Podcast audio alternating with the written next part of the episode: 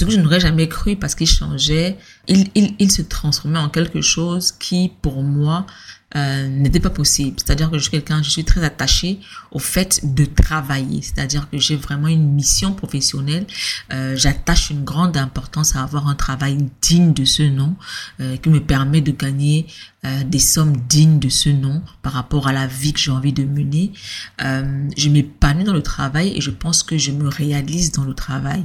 Right? C'est très important pour moi. Je suis très carré dessus. Sauf que j'ai commencé à sentir un changement qui est difficile pour moi parce que c'était pas aligné avec euh, avec mes croyances de départ. J'ai ressenti le, le un réel besoin d'être là pour ma famille, d'être là pour mon enfant. Je ne voulais plus être tiraillée entre les deux parce que quoi qu'on puisse dire, quand on est parent, ces deux obligations-là sont souvent à couteau tiré. Donc tout ça a mené à ma décision de quitter mon emploi et de commencer 2024, on va dire au chômage, parce que c'est ça le terme, terme euh, consacré, right?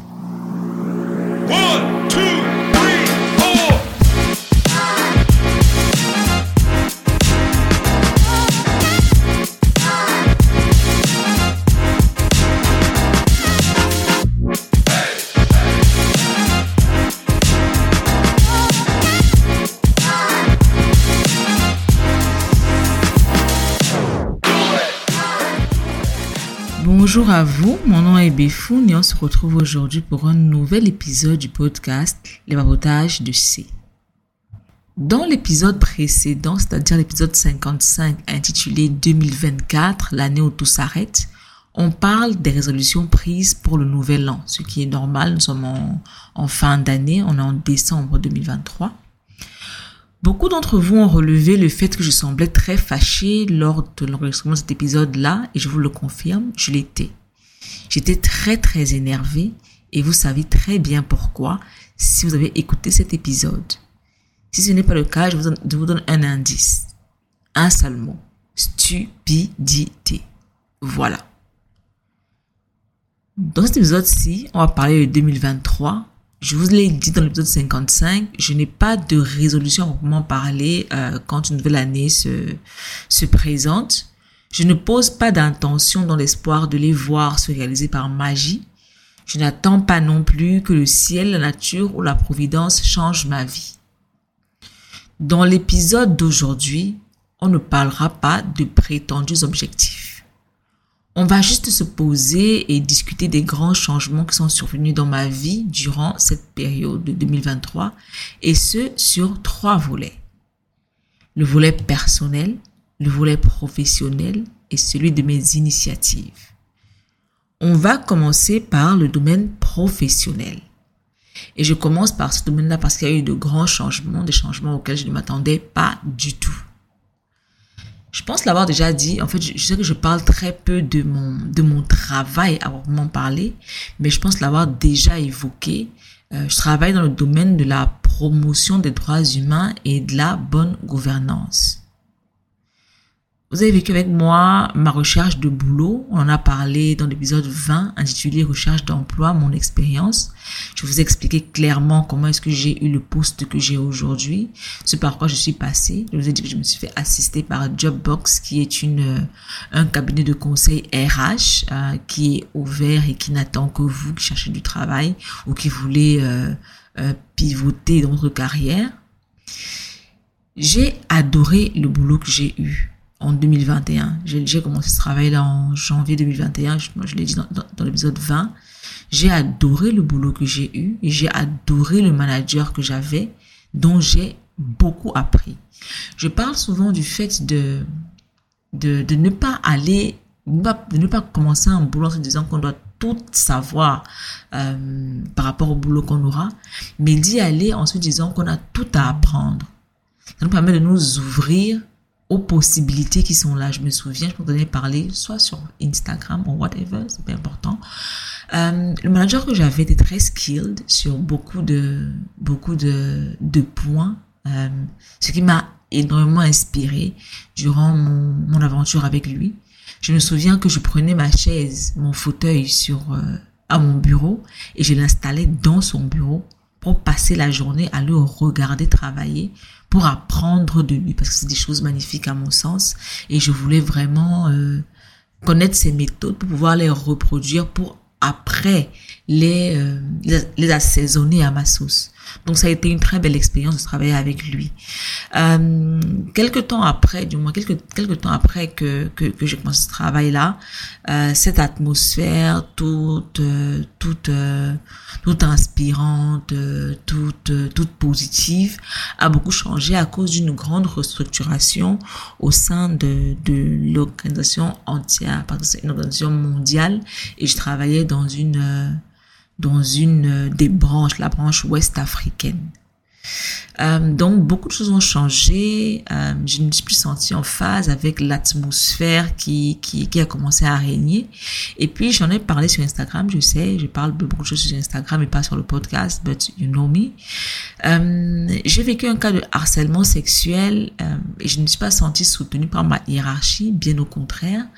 Euh, elle m'a littéralement demandé de, de taire la chose que je n'ai pas fait. Mais bon, à la fin de la journée, je dois avouer que ça n'a pas eu de, de grands résultats. Mais au moins, je suis en phase avec avec moi-même, c'est-à-dire que je, malgré les grands doutes, malgré la peur, malgré euh, le manque de soutien, de la hiérarchie, j'ai quand même fait le pas, euh, j'ai quand même posé l'action de, de, porter plainte, entre guillemets, euh, dans le cadre de, l'organisation. Euh, so, je suis, je, je suis assez fière d'être allée jusqu'au bout. Ça n'a pas été facile. Je ne, je ne, j'ai beaucoup hésité parce que j'ai vu beaucoup de, beaucoup d'obstacles sur le chemin. Mais Zadi m'a dit, Madame, je sais pas ce que tu fous en me disant que tu vas pas le faire, so tu le fais. So, je l'ai fait parce que de ce côté-là, j'avais, j'avais un grand soutien et puis c'était vraiment en phase avec, avec mes valeurs en tant que personne. On va parler des valeurs là encore, euh, un moment, dans, dans un moment, je voulais dire. Donc voilà, ce cas de harcèlement sexuel là n'a pas arrangé les choses. Ensuite, j'ai eu une nouvelle manager parce que le manager que j'avais est parti. Pour mon plus grand malheur j'ai une nouvelle manager qui ne matchait pas avec mes attentes d'un boulot, c'est-à-dire direction claire, résultat clair et surtout acquisition de connaissances et de compétences. Et puis, qui dit euh, restructuration de grands groupes, dit compétitivité entre les, membres du personnel, ce qui a rendu la chose encore plus toxique. Euh, donc, en gros, pour ne pas rentrer dans trop de détails, je vais dire que le changement d'atmosphère et surtout de direction, ça c'était un grand problème. La nouvelle direction de l'organisation n'était pas alignée avec mes valeurs et mes croyances profondes, euh, qui sont deux sujets qu'on qu'on évoque très souvent sur Caramel Echo. On en parle justement parce que les valeurs, nos valeurs nous permettent de savoir qui nous sommes et où est-ce qu'on veut aller dans nos vies. Qu'il s'agisse de vie personnelle, de vie familiale ou de vie professionnel. Dans mon cas, par exemple, je sais être très carré dans le travail, mais je dois avouer que je n'avais pas conscience que euh, mes valeurs étaient aussi ancrées dans, dans mon activité professionnelle. La nouvelle direction de l'organisation n'était pas en phase avec ce que je voulais. Moi, je suis euh, à fond dans l'autonomisation du citoyen, son accès à l'information et à la formation pouvoir prendre des décisions informées pour le bien de la cité. C'est ça ma mission professionnelle. Sauf que l'organisation a commencé à prendre une direction différente qui n'était plus vraiment en faveur du citoyen, donc je ne me sentais plus à ma place. Je vais vous parler, en parlant des valeurs, hein, je vais vous partager une expérience que j'ai eue récemment. Euh, j'ai reçu un message sur LinkedIn d'une chasseuse de tête qui me proposait un poste euh, super intéressant dans une organisation euh, féministe. Euh, ça aurait été vraiment intéressant de travailler dans, ce type d'organisation parce que je n'ai pas d'expérience dans, dans le domaine et je suis très très intéressée par la condition des femmes. Si vous me suivez sur Instagram, vous voyez que je lis beaucoup sur le sujet. Euh, ça, aurait, ça aurait été vraiment très intéressant de, de travailler dans ce domaine-là pour apprendre en fait et pour euh, pour m'imprégner de cette réalité. Sauf que euh, l'organisation pour laquelle le travail était proposé travaillait sur self, safe self-managed abortion. Safe self-managed abortion. Ça veut dire que ce sont en fait des, des, des avortements qu'on peut gérer soi-même de manière safe, sécurisée, secure, whatever. Non, je suis désolée, mais, mais non. C'est-à-dire que non, quand même. Euh, je, pour le moment, je n'ai pas de, de professionnel, on va on va y revenir. Euh, mais travailler, non, c'est pas le tout n'est pas d'avoir un boulot. Il faut quand même que le boulot soit en ligne avec avec ce qu'on a envie de faire. Self safe managed abortion veut dire mettre en, entre les mains des gens euh, des des kits d'avortement. Suis-je contre l'avortement? Euh, Ce n'est pas la question et la réponse est non selon les situations. Euh, mais le fait de dire à des personnes, vous pouvez vous faire avorter toute seule, déjà c'est médical pour une raison. Parce que c'est quand même quelque chose qu'on détache de son corps. C'est médical pour une raison. Et puis avoir accès à ça à la maison, ça, ça, ça va créer de nouvelles formes de violence ou dans l'intimité des foyers, on pourra obliger des gens à se faire avorter sans sans courir aucun risque en fait. Parce que ces kits-là seront entre les mains des gens. So I was like, no, this is no, I cannot promote that. So it's a big no. Juste attendre que la paye aurait été super bonne, le poste était super intéressant, mais euh, ce n'est pas aligné avec mes croyances, ce n'est pas aligné avec mes valeurs, ce n'est pas aligné avec ce que je veux pour les gens que je sers. So um, la réponse est non. En plus de tout ce qui se passait dans, le, l'ensemble pour lequel je travaillais, euh, il y avait mon désespoir aussi face au recul des droits humains. Je sais pas si vous avez, si vous suivez un petit peu l'information, on se rend compte que les droits humains qui étaient déjà euh, un terrain de bataille euh, ne font que reculer. On n'en a déjà pas beaucoup, mais le peu qu'on a ne fait que reculer dans le dans le monde, en fait, si on prend par exemple le cas des États-Unis, qui est supposé être le pays des droits et libertés, on voit justement ce qui se passe avec euh, avec les avortements qui aujourd'hui euh, sont interdits, même dans des, des, situations où la santé de la maman et de l'enfant sont euh, sont sont à risque. Par exemple, je lisais récemment l'histoire d'une jeune dame dont l'enfant avait une maladie fatale euh, qui, qui n'allait pas lui permettre de vivre longtemps, c'est-à-dire que l'enfant aurait vécu uniquement quelques heures ou quelques jours. Donc pour lui éviter ça et éviter cette douleur à sa famille, elle a voulu se faire avorter, ce qui a été refusé parce que voilà, l'avortement n'est plus n'est plus euh, autorisé dans plusieurs États des États-Unis. Donc à la fin, la, dame a fait une fausse couche, c'est-à-dire que l'avortement spontané, la grossesse était, était déjà avancée et elle a disposé des, oh, dispose, the word is not dispose, c'est pas disposer parce que c'est dispose en anglais.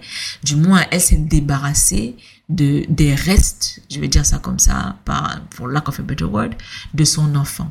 Et aujourd'hui, elle, euh, elle risque une peine de prison parce qu'elle a disposé de ces restes-là. Elle a, elle s'est débarrassée de ces restes-là. C'est considéré comme un crime. C'est-à-dire que qu'est-ce qu'elle aurait dû faire en réalité?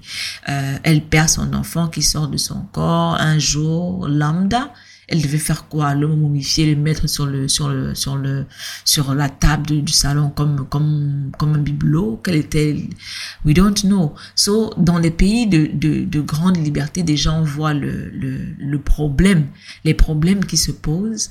Euh, et dans nos pays, nos pays euh, euh d'Afrique subsaharienne, où déjà on a à, à, la tête de nos États des chefs de village qui sont euh, qui se croient tout permis, euh, on voit encore un recul des droits humains. Donc, I was just like, I can't anymore for now. I'm tired.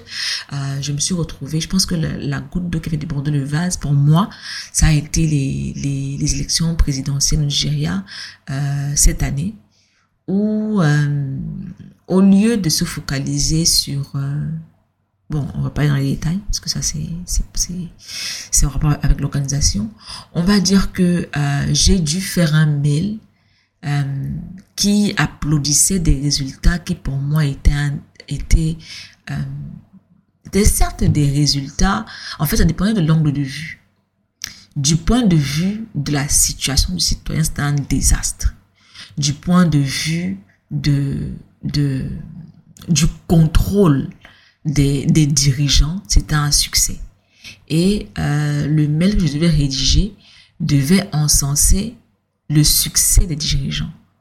Et là, je me suis dit, je peux pas aller plus loin. Je pense que euh, entre la manager qui fait chier, euh, l'atmosphère qui est totalement négative, euh, le fait que j'ai l'impression de ne plus avancer sur le plan des connaissances et des compétences, um, I'm, I'm just done. I'm done and I cannot do this anymore.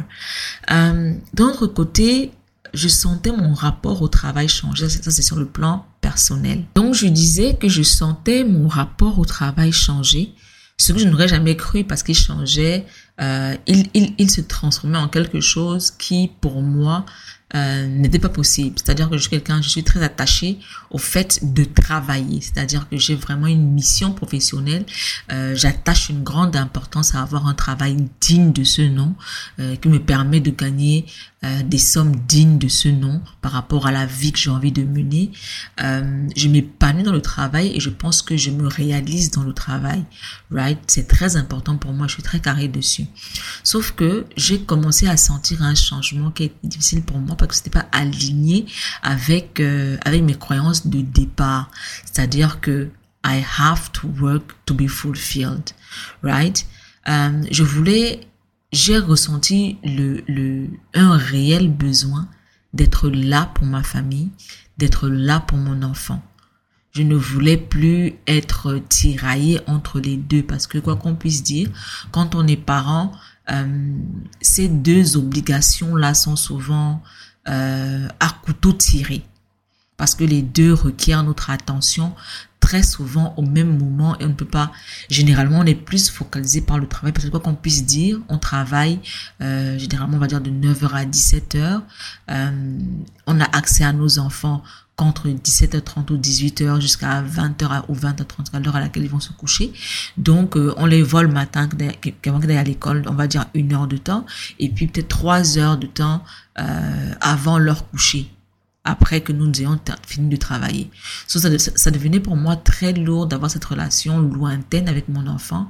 Euh, J'avais certes la possibilité de travailler de la maison. J'ai cette chance-là depuis que depuis que je suis euh, depuis depuis des années en fait bien avant que je ne sois même parent j'ai toujours l'opportunité d'être dans dans dans le rayon de mon enfant en en quasi, je veux dire quasi permanence, mais ça n'était plus assez parce que je voulais vraiment, je voulais me focaliser sur mon enfant, tout simplement. C'était difficile, ça a été très difficile de, de me l'avouer parce que comme je l'ai dit, ça, ça allait en, en totale contradiction avec euh, ce que je sais de moi.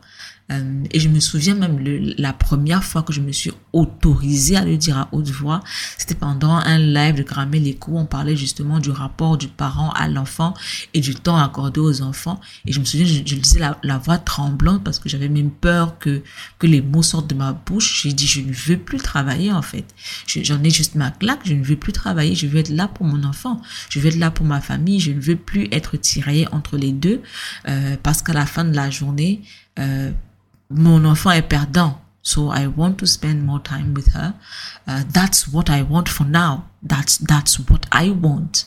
J'en avais marre et puis euh, je, je, pense je pense être toujours dans une euh, période de grande transition sur ce volet. Ce n'est pas terminé. Euh, c'est toujours en travail. Donc tout ça a mené à ma décision de quitter mon emploi et de commencer 2024, euh, on va dire au chômage, parce que c'est ça le terme, euh, le terme euh, consacré, right? Euh, au chômage et sans aucun intérêt pour une quelconque recherche d'emploi pour le moment. Euh, on me l'aurait dit il y a six mois que je ne l'aurais jamais cru. Donc, euh, qu'est-ce que ça signifie que le fait que je sois sans emploi pour le moment? Ça signifie que je sais que je dois travailler. Ça, je le sais, c'est un fait clair. J'ai besoin de gagner ma vie. euh, j'ai besoin d'argent, on va dire ça comme ça, j'ai besoin de me réaliser par mon action professionnelle. Mais for now, j'en ai marre. Je suis fatiguée. Euh, je pense que j'ai été épuisée émotionnellement par les changements, de, les, les gros changements euh, à répétition de l'organisation que j'ai adoré, euh, pour laquelle j'ai adoré travailler et qui est devenue euh, sur le long terme une organisation euh, où je ne me reconnaissais pas du tout, où je n'avais plus ma place, sachant que ces changements-là ont eu un, un, grand poids sur la santé mentale. sauf voilà. Euh, je sais que je, je fondant j'en ai marre en fait. Voilà, fondant j'en ai marre. Euh, voilà. Et je me souviens d'avoir écrit dans un des articles dans lequel j'ai documenté mon parcours de reconstruction.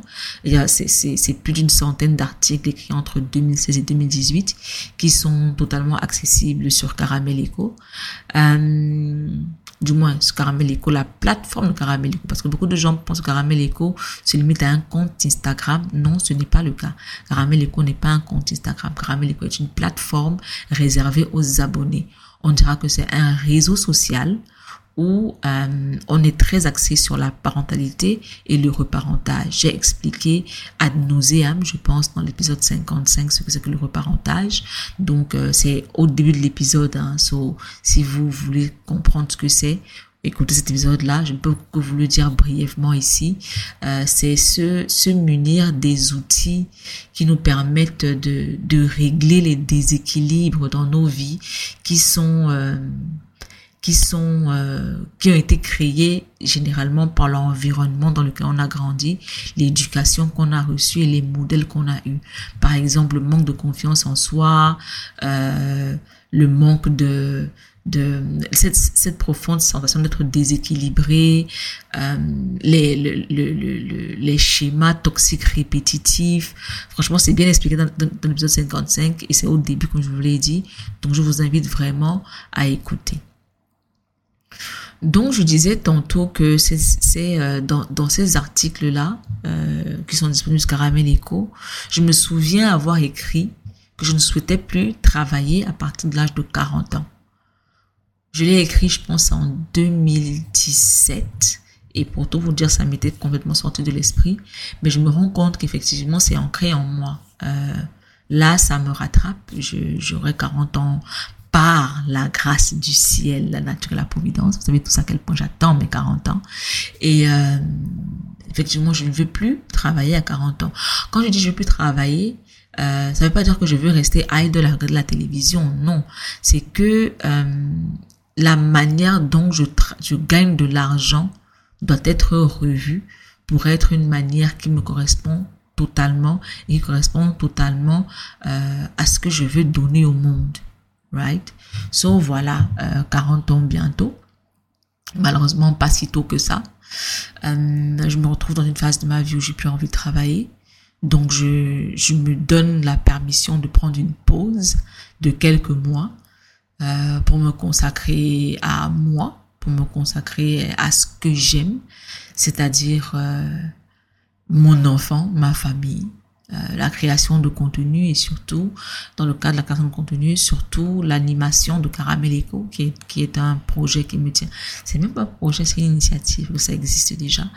Euh, une initiative qui me tient particulièrement à cœur et on va en parler euh, dans quelques instants. Sur le plan personnel, il y a également eu des changements. Euh, là, on va aborder le, le, le volet euh, personnel. Et les grands changements se sont manifestés sur trois plans mon rapport à moi, mon rapport à la parentalité et mon rapport à l'argent. On va commencer par mon rapport à moi-même. J'ai franchi de nombreux paliers dans le domaine de la conscience de soi et la prise en main de qui je suis. Et chaque palier a été une libération, mais aussi et surtout un bond en avant dans ma vie dans toutes ses dimensions. Sur Caramel Eco, on parle beaucoup du travail continu que le reparentage. J'ai expliqué ce que c'était il y a quelques instants, du moins brièvement. Je vous invite une fois de plus à écouter le début de l'épisode 55 du podcast euh, pour avoir euh, plus d'informations sur ce qu'est le reparentage. Donc je disais, sur Caramel Eco, on parle beaucoup du travail continu qu'est le reparentage et on en vient toujours à la conclusion selon laquelle ce travail ne s'arrête jamais. Je suis arrivée à un niveau de travail sur moi que je trouve aussi difficile que mes premiers pas dans cette aventure. C'est-à-dire quand je ne savais encore rien de qui j'étais vraiment et ce que je devais euh, et que je devais faire naître cette personne. La plus grande partie du travail effectué sur les dix dernières années était cérébrale, c'est-à-dire mon rapport à moi, mon rapport aux gens, mes valeurs. Ça impliquait une profonde réflexion, certes difficile, mais qui euh, qui euh, engageait très peu les émotions et les sentiments. Ce travail ne se termine jamais, mais je peux dire qu'aujourd'hui, j'ai de nombreux acquis. Quand même, ça fait dix ans que je suis dans le game, on va dire ça comme ça.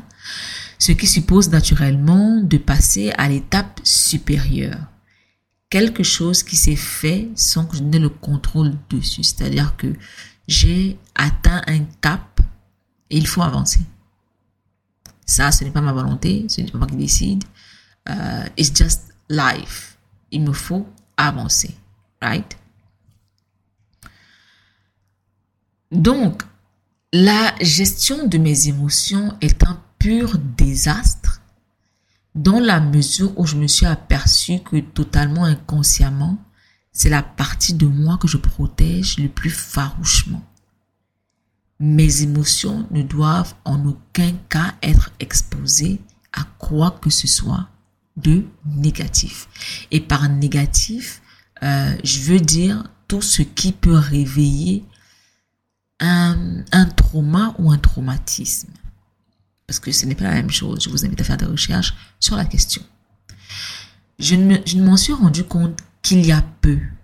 Je n'avais aucune idée qu'en dix ans de travail, il y avait tout un pan de moi qui m'était aussi inconnu parce qu'autant mes émotions sont inaccessibles aux autres, autant elles me sont inaccessibles. Le retrait émotionnel complet est mon mécanisme de défense, c'est-à-dire que je me retire. La chose en face, c'est-à-dire que la chose qui a affecté mon émotion qui est en face de moi continue d'exister sur le plan cérébral, c'est-à-dire sur le plan de ma réflexion, mais elle ne m'affecte plus. Je me retire totalement émotionnellement. Ce que j'aime et ce que je trouve drôle dans cette histoire, c'est le paradoxe. Parce que c'est très paradoxal et j'explique pourquoi. Dix ans de travail pouvoir, pour pouvoir processer les événements de manière objective, pour avancer de manière aussi équilibrée que possible. C'est-à-dire mettre le cerveau à profit pour être plus logique, euh, pour que les émotions, pour que je ne sois pas dirigée par mes émotions qui parfois ne mènent pas, euh, on le verra très bientôt, euh, vers les, les meilleurs sentiers. Right? Donc, 10 ans de travail pour arriver à ce résultat qui participe grandement à mon équilibre, pour me rendre compte qu'à un tout autre étage du bâtiment, il faut faire le travail contraire sans toutefois bousiller les résultats du travail accompli. C'est-à-dire qu'en gros, il faut ne pas être affecté émotionnellement pour mieux avancer, mais aussi se laisser affecter émotionnellement pour mieux avancer. Donc c'est une totale contradiction. Le côté positif, c'est que les deux ne sont pas liés parce que ce n'est pas le même cadre. Du moins dans mon cas, là je parle de mon cas personnel. Le retrait émotionnel sur lequel je dois travailler est le mécanisme de protection que j'ai inconsciemment créé pour survivre. Je ne suis plus dans une situation de survie. Et j'ai tellement envie de faire un épisode sur le mode de survie. Euh, dites-moi sur Instagram si ça vous parle, si vous voulez qu'on euh, qu'on se pose sur les mécanismes qu'on met en place euh, pour survivre et qui à la fin de la journée deviennent euh, de grands obstacles pour nous-mêmes. Donc je disais, euh, ce mécanisme me dessert aujourd'hui plus qu'autre chose. C'est-à-dire que je vis des relations amoureuses, amicales et familiales dans une certaine mesure plutôt saines, mais à la moindre perception de ce qui à l'époque était considéré comme une attaque de mes fondamentaux, au lieu de réagir de manière appropriée, je me retire Je prends un exemple simple qui nous parlera certainement à tous. Euh, j'ai vécu de nombreuses relations amoureuses toxiques où j'avais l'impression de devoir être une autre personne pour être aimée et être appréciée. Et ces autres personnes étaient généralement définies par le type de personne avec qui le compagnon du moment était infidèle. Il fallait ressembler à celle-là pour pouvoir le garder. Il fallait euh, être un petit peu plus avenante. Il fallait, il fallait absolument avoir le même style. Il fallait, en fait, c'était beaucoup de doutes. Je ne suis pas appréciée à ma juste valeur parce que je ne suis pas comme l'autre. Donc, il faut que je sois comme l'autre pour euh, pour être aimée comme je voudrais être aimée. Right?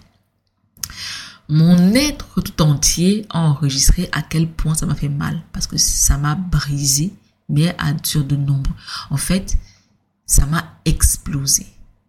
Donc, dans ce cadre-là, par exemple, dans le cadre des relations amoureuses, mes émotions sont emmurées parce qu'elles ont tellement subi du fait d'être exposées à ce type d'événement.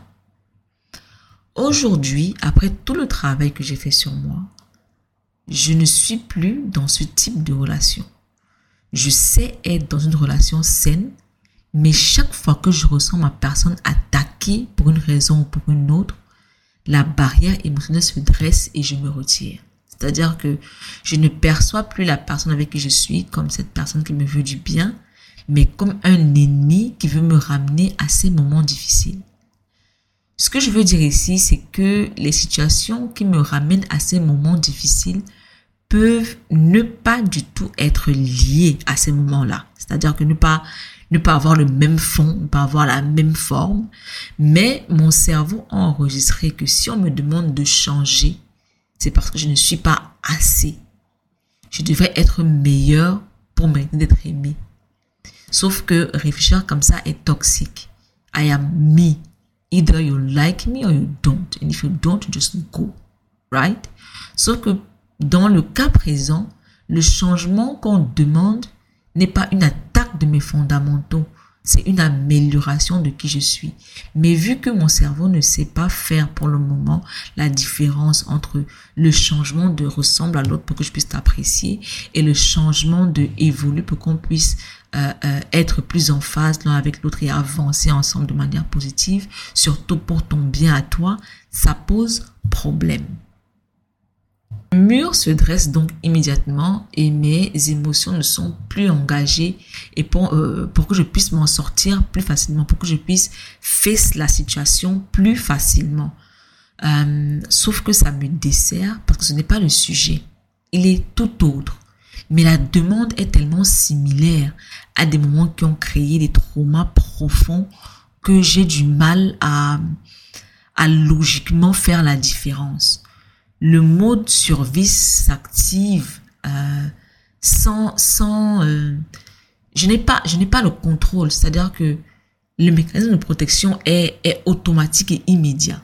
Le mode le mode survie s'active et gêne le mode vie qui est celui pour lequel j'ai tant travaillé. J'ai travaillé autant pour ne plus être en mode survie pour pouvoir vivre.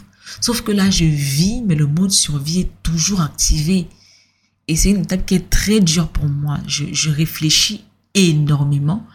Euh, à chaque conflit, qui ne devrait pas en être un d'ailleurs, je me vois parfois aller trop loin avec une totale froideur avant de pouvoir me dire mais en fait euh, on n'en est plus là. Qu'est-ce qu'est-ce que tu fous? Et la personne en face n'a pas du tout ces intentions là et ce qu'elle dit est logique en fait. Elle t'a expliqué logiquement pourquoi elle te dit ce qu'elle te dit. Donc euh, sors de ce mode.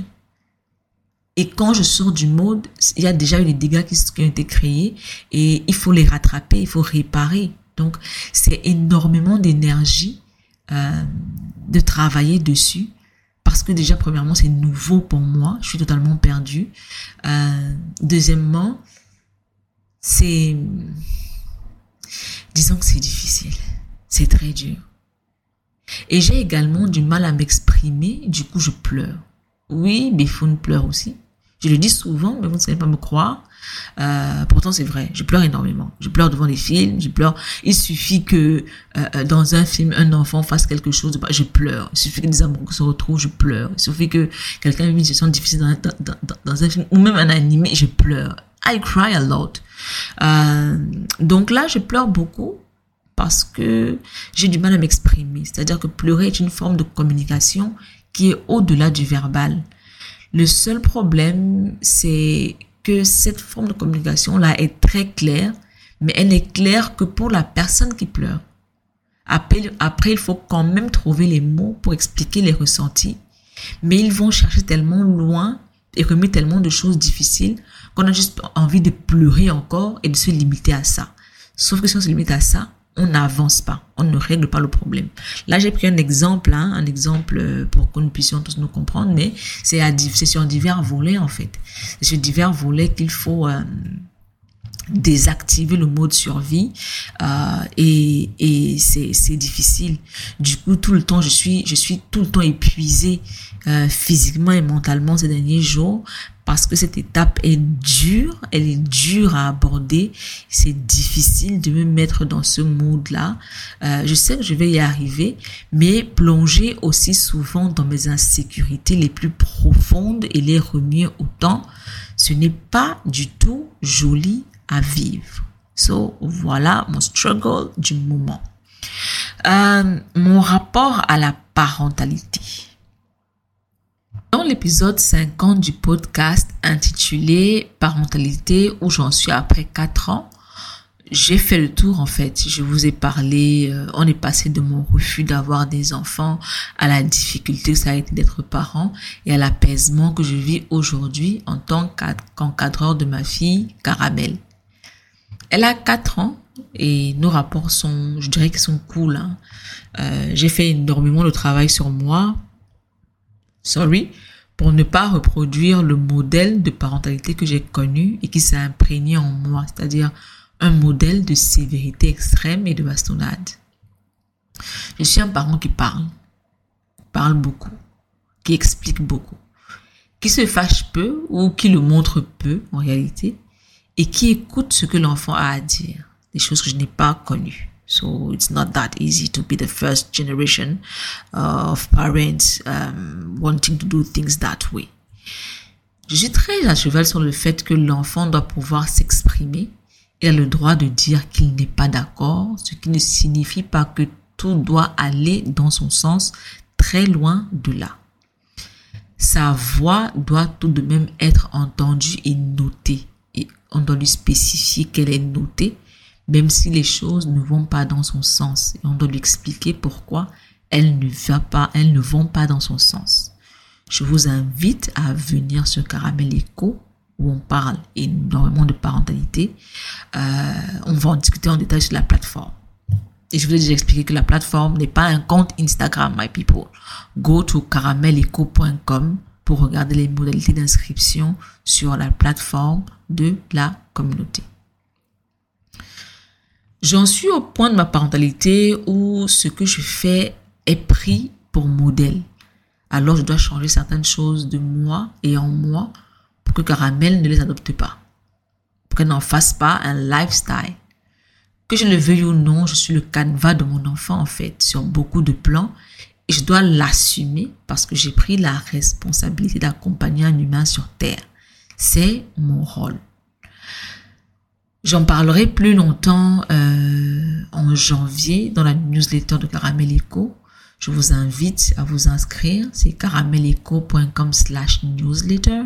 So you guys are, it's, it's free to, to, to, to subscribe. Je vous invite vraiment à, à, vous inscrire parce que cette newsletter va faire boom à partir du mois de janvier. Je recommence à écrire, je l'annonce ici. Avant d'en parler sur les autres plateformes, je l'annonce ici.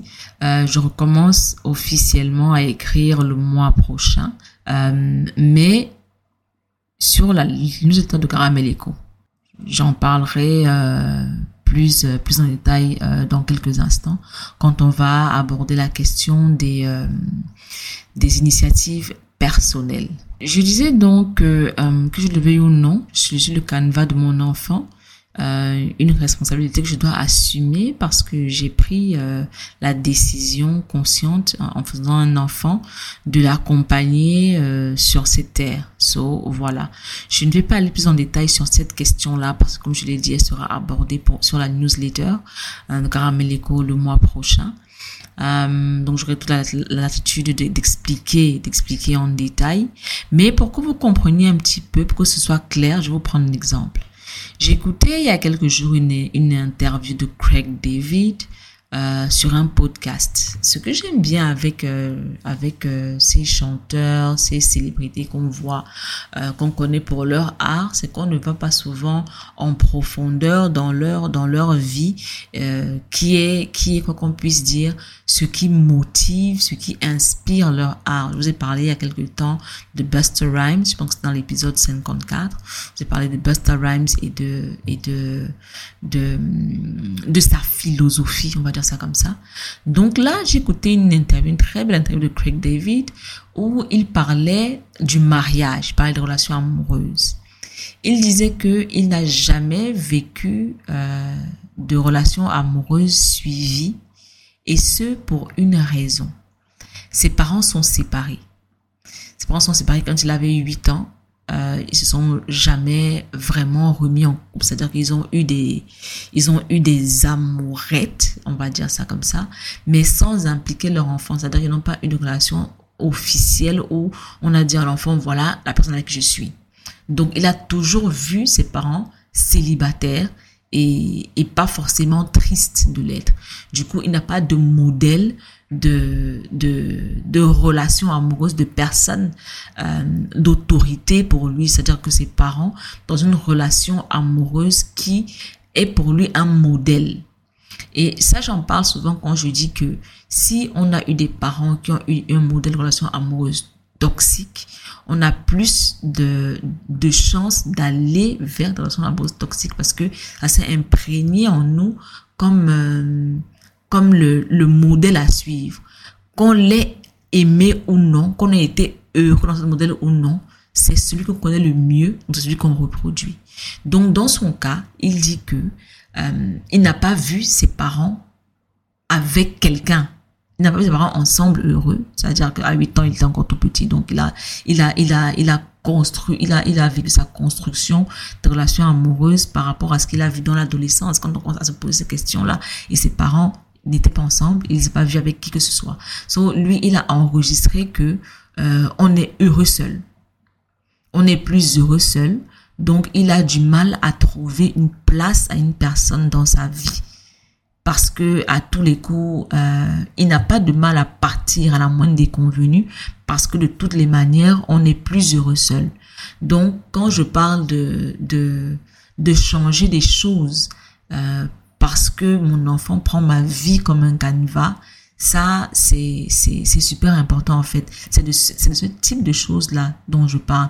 Par exemple, ce que je veux dire ici, c'est pas que euh, si, on, si, on, si on revient sur l'exemple du chanteur Craig David, ça ne veut pas dire que vous devez absolument vous trouver quelqu'un parce que voilà, il faut que l'enfant euh, ait un modèle relationnel, machin. Non, vous pouvez avoir dans sa vie une personne d'autorité qui vit une relation amoureuse saine euh, dans un mariage. Parce qu'il y a des gens qui ont des enfants et qui ne veulent plus être en relation, qui ne veulent plus être en couple.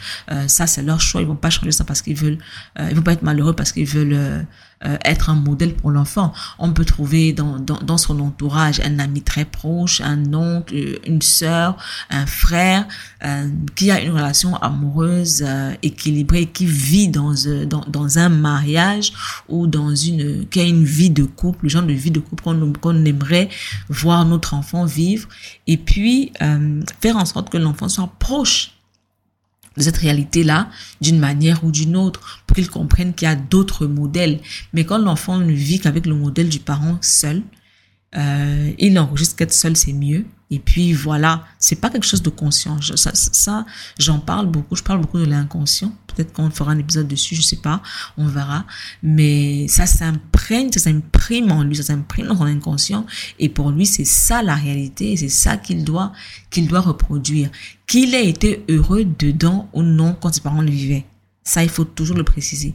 Qu'il ait été heureux dedans ou non quand ses parents le vivaient ça reste pour lui le modèle le mieux connu et le modèle à reproduire.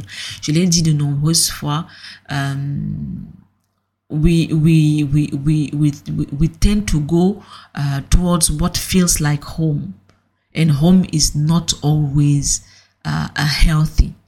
Ça, c'est une chose qu'il faut garder en tête. Il peut arriver que ce qui feels like home n'est pas healthy, euh, mais qu'on le reproduise parce que euh, c'est notre zone de confort. Le chaos peut être notre zone de confort si on a grandi dans un environnement chaotique. On connaît mieux le chaos et puis voilà.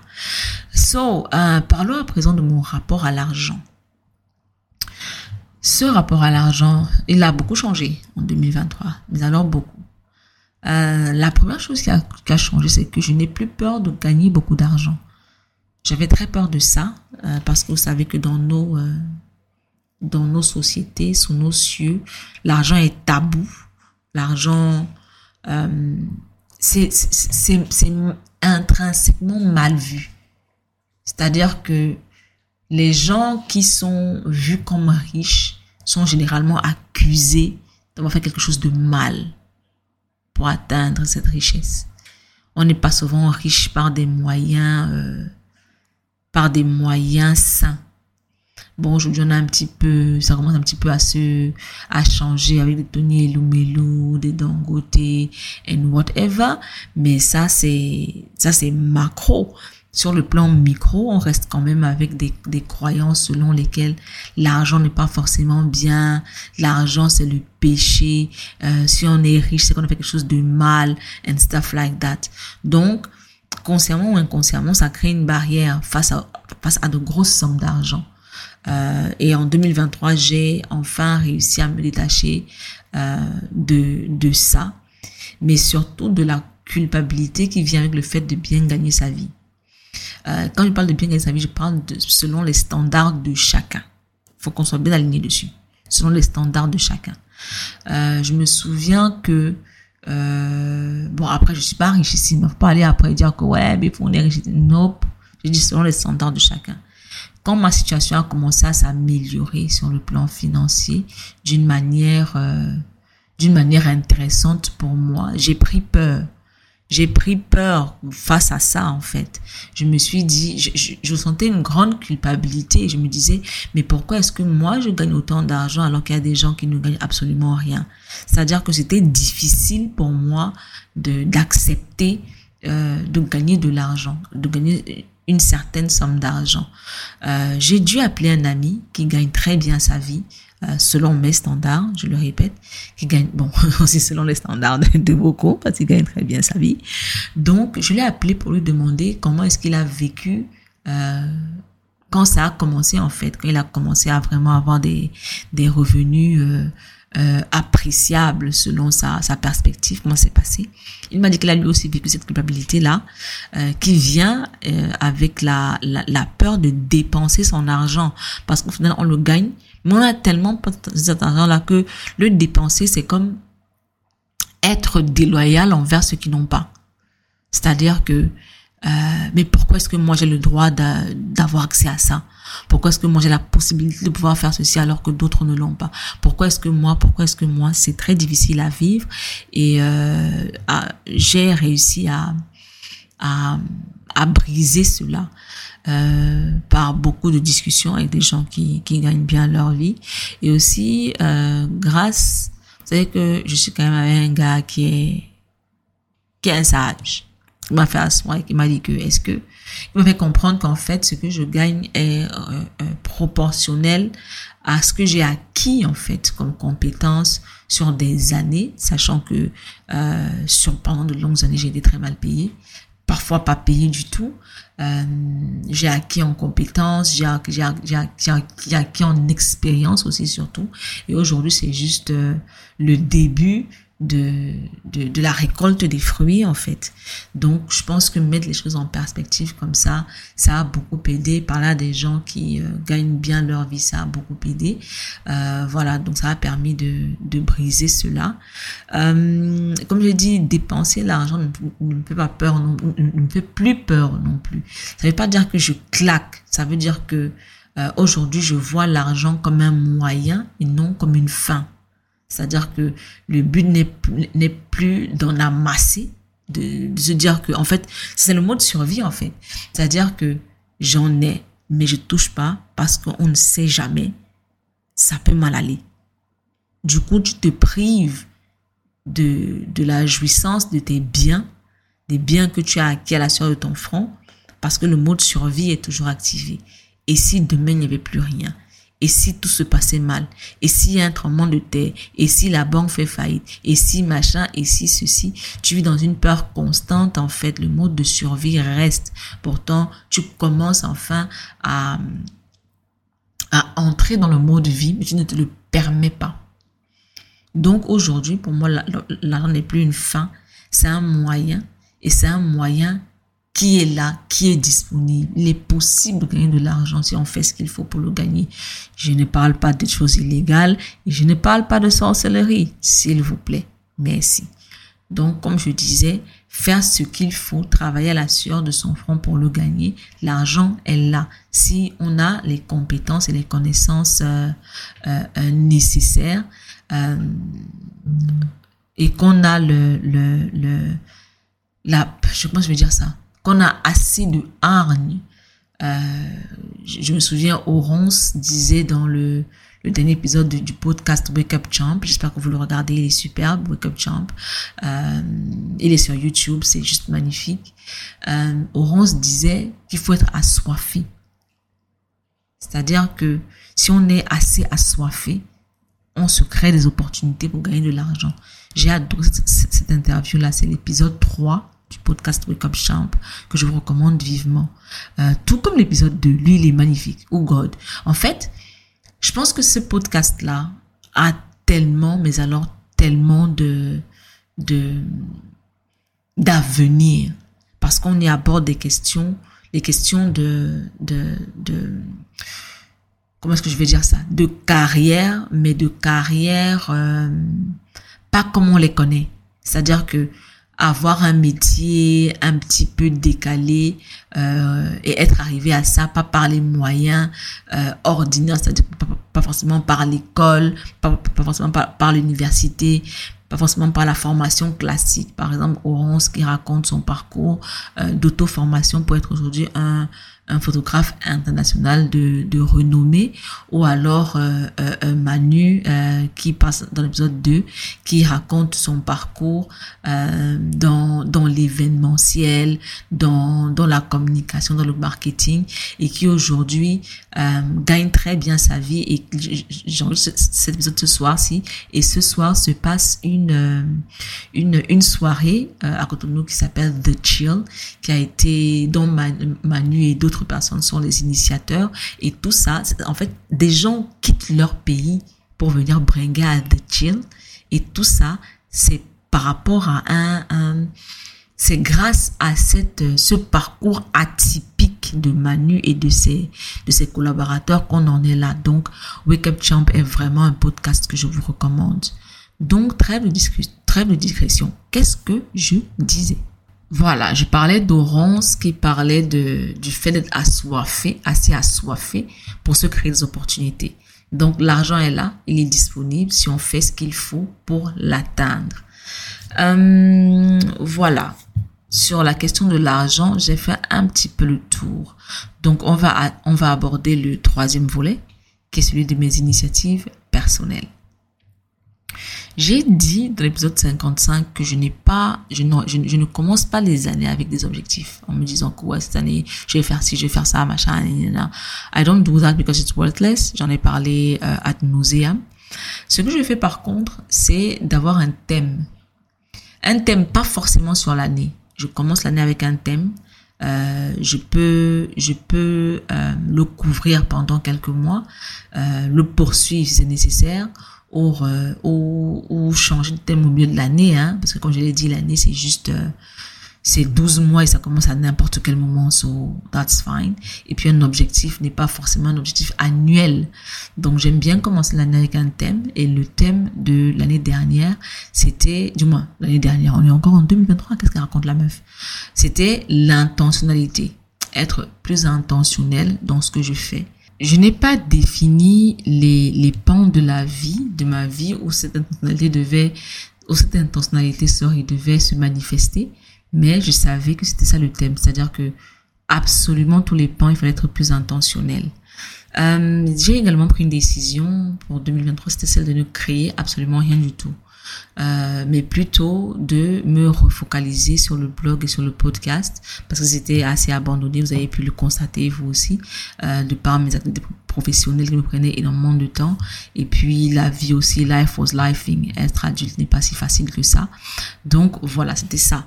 Euh, intentionnalité et ne rien créer de nouveau. Right? C'est ça le plan. Sauf que les deux n'allaient pas forcément de pair. Pour la simple raison que, à un moment donné, ils à couteau tiré.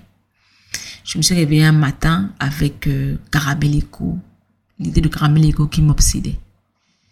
J'ai absolument tout fait pour ne pas lancer ce, ce, ce, ce, projet. Je me suis dit non. J'ai dit cette année, je fais rien, je crée rien, je me focalise sur le blog et sur le podcast. Mais je me réveillais tous les matins obsédée par Caramelico il faut une plateforme pour me parler de parentalité et aussi de reparentage. Il faut pouvoir parler de reparentage pour une parentalité plus équilibrée et des enfants euh, qui ne seront pas exposés à tous les déséquilibres que nous vivons aujourd'hui. Il faut qu'on puisse avoir une plateforme euh, safe, secure, où on peut se s'exprimer euh, sans peur d'être jugé sur des questions de parentalité, des questions de reparentage, où on peut partager nos émotions nos, expériences euh, euh, en toute franchise et, et qu'elles soient accueillies en toute bienveillance. Il faut une plateforme où euh, on a des ressources sur ces questions-là qui nous permettent de réfléchir sur nous-mêmes, qui nous permettent de recalibrer comment est-ce que on, on, conçoit l'éducation de nos enfants, qui nous permettent de recalibrer aussi comment est-ce qu'on conçoit, comment comment est-ce qu'on on prend soin de nous-mêmes sur le plan de la santé mentale. Il nous faut cette plateforme-là où on aura des gens d'expérience qui vont venir partager avec nous euh, comment comment est-ce qu'ils ont fait pour s'en sortir sur, toutes les questions liées à la parentalité et le reparentage. I was just obsessed. Je vous assure, j'ai absolument tout essayé pour ne pas lancer Caramélico en 2023. I was like, no, I will not do it. I will not do it. J'ai dit, 2023, je ne lance absolument rien people. I was obsessed. Je me réveillais le matin avec Caramélico, je me couchais le soir avec Caramélico. Finalement, je me suis dit, you know what? This thing wants to be born. Ce truc veut exister. Je, je, je fais tout ce qui est possible pour que ce ne soit pas le cas, pour repousser. Je me suis dit non, je vais attendre, je vais attendre. Il faut d'abord que je fasse ce que j'ai dit, que j'allais faire, je vais attendre. Mais vous savez, le maître mot sur Caramel Echo, c'est l'intentionnalité. Comment vivre de manière intentionnelle? Comment créer un cadre éducatif intentionnel? Transmettre à nos enfants tous ces outils-là qui, qui, qui, feront en sorte qu'ils ne vivent pas les mêmes déséquilibres que nous. Intentionnalité. C'est comme ça, en fait, que ça s'est manifesté. Comment, comment créer un espace où l'intentionnalité est au cœur de tout. La bienveillance, le, le, le, le safe space, le partage, euh, euh, le soutien, euh, la parole vraie. C'est vraiment ça. Et chaque fois qu'on euh, reçoit des invités sur Caramélico, ils ont toujours le même commentaire après. J'ai pu m'exprimer de façon vraie parce que les gens qui étaient là étaient bienveillants et avait envie, il avait l'envie de m'écouter et d'apprendre de mon expérience. Généralement, en fait, c'est fou parce que ces gens-là ne viennent sur la plateforme que pour deux heures de temps maximum, le temps de leur intervention, et puis ils s'en vont. Mais ils ont le même ressenti que les gens qui sont sur euh, au sein de la communauté. Et c'est ce qu'il y a de magnifique. Généralement, les gens me disent, ouais, mais tu as créé quelque chose de bien. En fait, non. Je n'ai que laissé l'espace aux gens de s'exprimer et c'est eux qui ont créé quelque chose de bien parce qu'ils avaient ce besoin de bienveillance et ce besoin de ne pas être jugés que, que, que Caramel Echo laisse s'exprimer en réalité. Mon, mon, travail à moi, c'est de gérer la plateforme euh, euh, sur le volet technique et de l'animation, mais l'esprit, ce n'est pas moi. Ce n'est pas moi. C'est les gens qui sont dedans qui, euh, qui, qui, alimentent la chose de cette façon. Et pour faire une petite digression, je vais vous parler d'une discussion que j'ai eue récemment euh, avec une jeune dame qui a rejoint Caramel Echo euh, qui écoutera ce podcast parce qu'elle écoute généralement tous les épisodes, so tu te reconnaîtras, right? Et elle me disait, euh, je vais, je vais paraphraser, hein. Elle me disait, j'ai rejoint le, le- la communauté aujourd'hui et je ne suis pas à l'aise parce que euh, les gens sont différents et cette différence est célébrée et je n'ai pas l'habitude en fait. Je suis comme eux, je me reconnais dans ce qu'ils dans ce qu'ils disent, dans ce qu'ils font, euh, sauf que par rapport à ma réalité, c'est condamné. Donc je, n'arrive, c'est difficile en fait d'arriver à accepter d'être dans, dans un espace où euh, je suis célébrée plutôt que condamnée. Je vais vous lire la réponse que je, que je lui ai envoyée. Laissez-moi euh, regarder ça rapidement dans mon téléphone. Euh, parce qu'il n'était pas du tout prévu que j'en parle ce soir. Mais bon, le flow, le flow. Puis pour le nommer. Donc, je vais vous lire la, la, la? La réponse que je lui ai, euh, je lui ai envoyée. Euh, hmm, where is it? Voilà. Tu es habitué à être moqué, diminué, rabaissé et traité de bizarre. Alors c'est devenu ta réalité. Ce qui te blesse autant est devenu normal. C'est ton quotidien. Dans ta réalité, les gens normaux sont ceux qui sont comme ça envers toi. Dans ta réalité, la norme est donc faite pour te faire mal. Tu dois te taire, être hypocrite et baisser la tête pour être accepté. Alors c'est normal que tu sois dans cette position dans tous les espaces que tu fréquentes. Ici, il y a une différence. Ceux qui sont comme toi ne sont pas moqués. Donc ceux qui ne se moquent pas d'eux sont bizarres pour toi. Ta norme est remise en question. Ta réalité est chamboulée. Ici, on trouve normal d'être qui on est, ce qui peut être difficile pour une personne qui a toujours eu à se cacher d'elle-même. Dans cette communauté, on ne trouve pas normal d'être bizarre parce que penser que les gens sont bizarres et anormaux, c'est très péjoratif, voire insultant. Ici, ce qu'on trouve normal, c'est la bienveillance envers tout le monde et le respect des cheminements personnels, aussi difficiles qu'ils soient. Ce qu'on trouve normal, c'est la solidarité et l'écoute attentive quand quelqu'un s'exprime. Ce qu'on trouve normal par-dessus tout, c'est le respect des individualités. Si tu trouves bizarre qu'on soit bienveillant et solidaire envers toi, qu'on t'écoute attentivement quand tu parles et qu'on respecte qui tu es dans ton entièreté, alors Caramel Echo n'est effectivement pas fait pour. Je pense que ça vous, euh, ça vous dit un petit peu, ça vous montre un petit peu ce que c'est, quelle est l'atmosphère au sein de la communauté. Euh, et j'étais vraiment obsédée par le fait de créer un espace pareil où on pourrait s'exprimer de cette manière-là, où on pourrait, sans avoir peur de jugement, en fait, faire un, safe space.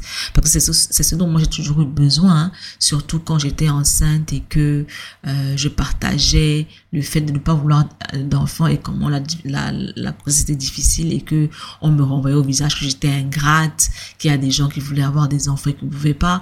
Mais est-ce que ma situation à moi, euh, avait un impact sur la leur en fait? Est-ce que le fait que euh, j'accepte une grossesse allait euh, leur permettre d'avoir des enfants en fait It was just, it was not the same issue et j'ai pourtant j'avais pas le droit de m'exprimer. Anyway, ce n'est pas ce n'est pas le propos aujourd'hui. Donc voilà, je disais, je me réveillais le matin obsédé, je me couchais le soir obsédé. Donc à la fin de la journée, je me suis dit écoute, euh, peut-être que le plan n'est pas ce qu'il faut suivre peut-être que le plan n'est pas, voilà. It was very cool to decide that, but life is, la vie me, me, me menait vers un autre chemin. Euh, donc j'ai laissé cours à mon obsession et Caramel Echo est né. Et ça me ramène à, à un moment. Caramel Eco, c'est l'aboutissement de près de dix ans de travail en réalité. Je me, je me souviens quand je travaillais sur Elle Citoyenne, euh, je répète encore une fois que le site aujourd'hui elcitoyenne.com, je ne suis pas du tout liée à ce site-là. Ce que cette personne fait sur ce site-là ne me concerne pas du tout. Donc à l'époque, Elle Citoyenne euh, était quelque chose de grandiose. C'est parti d'un petit blog à une plateforme avec plus de 40 contributeurs à travers le continent africain. Euh, franchement, c'était c'était quelque chose de beau en fait. Et j'étais très attachée à cette initiative, vraiment attachée. Et quelqu'un m'avait dit un jour, elle citoyenne n'a absolument aucune valeur. Ce qui compte, c'est l'objectif que tu vises. Et je m'étais énervée. Je m'étais dit, mais est-ce que le mec, est-ce qu'il voit tous les efforts que je fournis pour que cette plateforme puisse vivre? Est-ce qu'il voit tout le travail que j'effectue? Est-ce qu'il voit le fait que je me prive d'argent, je me prive de tout pour que euh, elle puisse vivre? Et c'est des années après que j'ai compris, en fait, ce qu'il voulait dire. Et je l'ai compris quand j'ai décidé de cesser d'animer Elle Citoyenne et passer à autre chose. Parce qu'en réalité, ce n'était pas la plateforme qui était importante, c'était l'objectif que je visais. Et au fur et à mesure que le temps passait, cette plateforme ne remplissait plus cet objectif. Elle ne servait plus cet objectif. Euh, ou alors elle le servait, mais d'une manière qui ne m'arrangeait plus. On va dire ça comme ça, voilà. Et c'est comme ça que je suis passée euh, de, de, du fait de produire du contenu autour du citoyen au fait de produire du contenu autour, de l'humain. Pourquoi? Parce que on n'est pas, on n'est pas citoyen accompli si on ne comprend pas sa place d'humain, si on ne comprend pas son importance en tant qu'humain, si on ne comprend pas l'importance de qui on est euh, euh, euh, et de ce qu'on, ce qu'on peut accomplir en tant que personne, si on ne comprend pas l'importance de de guérir de beaucoup de choses pour pouvoir se sentir euh, euh, comment est-ce que je vais dire ça en français? Pouvoir se sentir, euh, pour pouvoir sentir qu'on mérite certaines choses, pour pouvoir sentir que certaines choses ne, ne, ne, ne nous sont pas interdites. Par exemple, tout à l'heure, je parlais de l'argent. Ou dans la société dans laquelle on vit, l'argent est vu comme quelque chose de, de mal. Avoir beaucoup d'argent, c'est mal vu. C'est-à-dire que si on ne répare pas ces mots-là, de, de, l'humain. Euh, comment est-ce qu'il peut être un citoyen euh, qui se lève et qui réclame? C'est pas possible. Ce n'est pas possible. S'il n'a pas compris son importance en tant que personne, s'il n'a pas compris que il peut se déchaîner, c'est pour ça que le, le, le slogan de digression, c'est déchaîner l'humain. S'il n'a pas compris qu'il peut se déchaîner en tant qu'humain, Comment est-ce qu'il peut comprendre que euh, les personnes qui le dirigent sont en fait ses employés et qu'il peut leur exiger des choses? Ce n'est juste pas possible. Et je me retrouvais dans une situation où je martelais aux gens euh, euh, vous avez des devoirs, vous avez des droits en tant que citoyen, mais ils comprenaient pas parce qu'ils ne comprenaient même pas euh, leur place au sein de la communauté en tant que personne.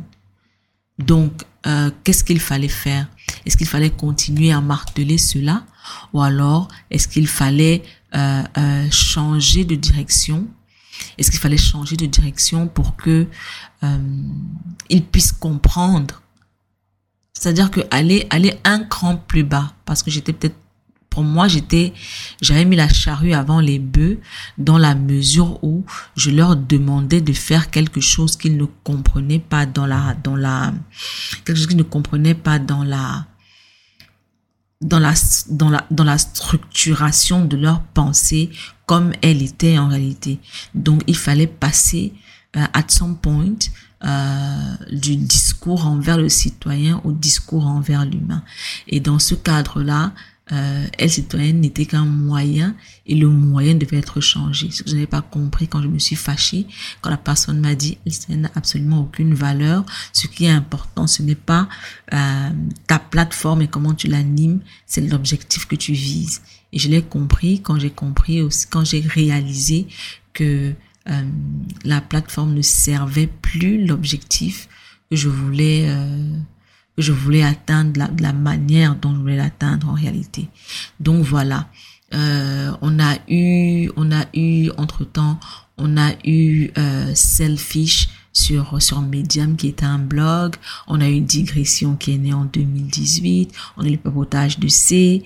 Euh, on a eu un, un, un gros déchaînement de l'humain euh, via mon compte Instagram. We had a lot of things. We had a lot of things. Mais euh, la limite à un moment donné, en fait, I did a lot of things that had a lot of of of results, of of um, good results, positive results, mais à un moment donné, il fallait évoluer, c'est-à-dire que il fallait passer de je vous parle à vous à on se parle tous ensemble. Parce que quoi qu'on puisse dire, que ce soit le blogging, le podcast, Instagram, la, la, la relation reste verticale et bilatérale. C'est-à-dire que c'est moi qui vous parle et vous me répondez. Mais vous me répondez pas euh, vous me répondez à moi toute seule. Dans une discussion, je parle à beaucoup de gens, mais j'interagis de manière bilatérale. Il fallait une plateforme où euh, on puisse tous s'exprimer au même, à la même enseigne en réalité. Parce que je ne viens pas comme un gourou ou comme un, I comme un professeur ou avec des enseignements. Non, euh, je crée une discussion. Il faudrait qu'on puisse discuter. Right? Je pose des questions, il faudrait qu'on puisse réfléchir tous ensemble. So, that's the thing. Euh, la difficulté que j'ai eue à ce niveau, quand je parle de l'initiative personnelle, la difficulté que j'ai eue, c'était d'accepter l'évolution. J'explique ce que je veux dire par là. Comme je disais, la difficulté que j'ai eue, c'était celle d'accepter l'évolution. Qu'est-ce que j'entends par évolution? Euh, Je l'ai dit au départ, mon but c'était de vraiment recommencer à écrire, de me focaliser dessus, right? Euh, sauf qu'à la fin de la journée, ça ne s'est pas fait sorry, comme je, comme je le voulais. Et puis, ça a été difficile pour moi parce que je me suis dit, je veux écrire, je veux recommencer à écrire, je veux écrire, je veux recommencer à bloguer. Sauf que j'avais pas le temps, en fait, avec, euh, avec Caramel Echo que, que, que, je lançais. Euh, et c'était difficile parce que l'écriture est ma base, en réalité. L'écriture est ma base. C'est l'écriture qui m'a mené à tout ceci.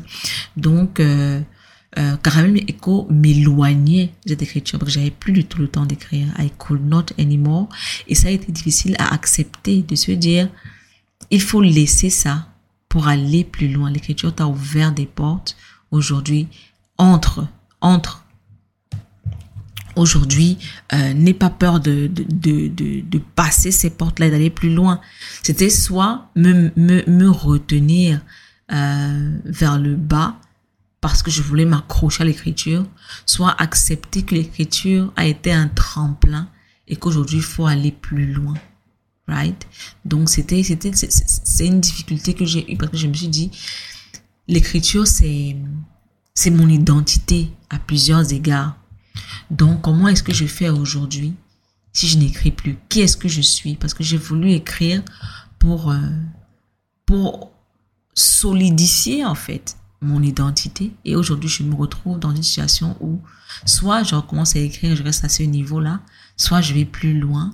Euh, et ce n'était pas facile. Donc, à la fin de la journée, je me suis je me suis rappelé d'une phrase de Levi Ajayi, qui bloguait également et qui aujourd'hui écrit des livres, euh, euh, est speaker de conférences et fait énormément de choses et disait que euh, les gens qui se plaignent qu'elle n'écrit plus ne sont pas forcément des gens qui sont pour son progrès parce qu'ils veulent la maintenir à un niveau où elle n'est plus. L'écriture lui a ouvert des portes, elle a passé ces portes-là.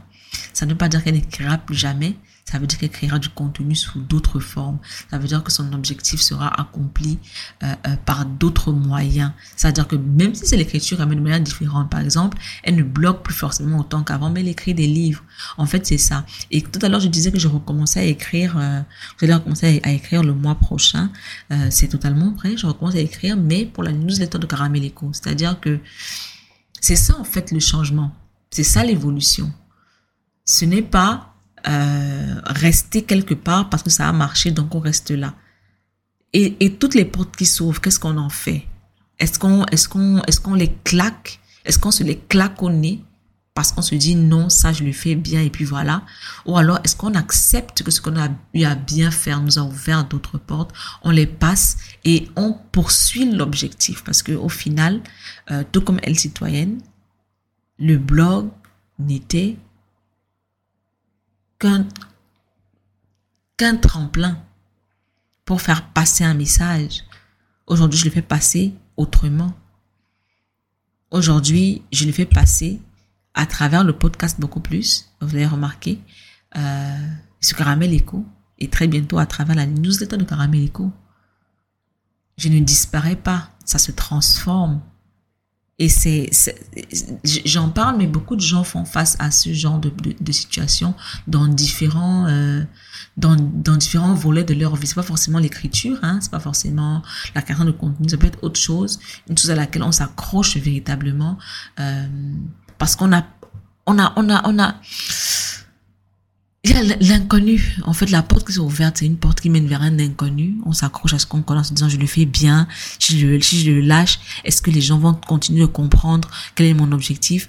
Oui, parce que, parce que en réalité, ce que tu vas, quand tu vas passer la porte, tu ne laisses pas ton objectif derrière toi. Tu le prends avec toi et tu vas transformer la manière dont tu le, tu le, comment est-ce que tu le, tu, tu, tu, tu me fournis des efforts pour l'atteindre. And that's all. So, um, voilà un petit peu ce à quoi j'ai fait face en, en, en 2023 sur le plan de mes initiatives. Quelqu'un m'a dit euh, que le podcast se termine de manière très abrupte. Euh, mais c'est parce que voilà, je suis une personne assez straightforward. Quand j'ai fait le tour, je me tais. Donc euh, là, j'ai fait le tour et je me tais. people bye. One.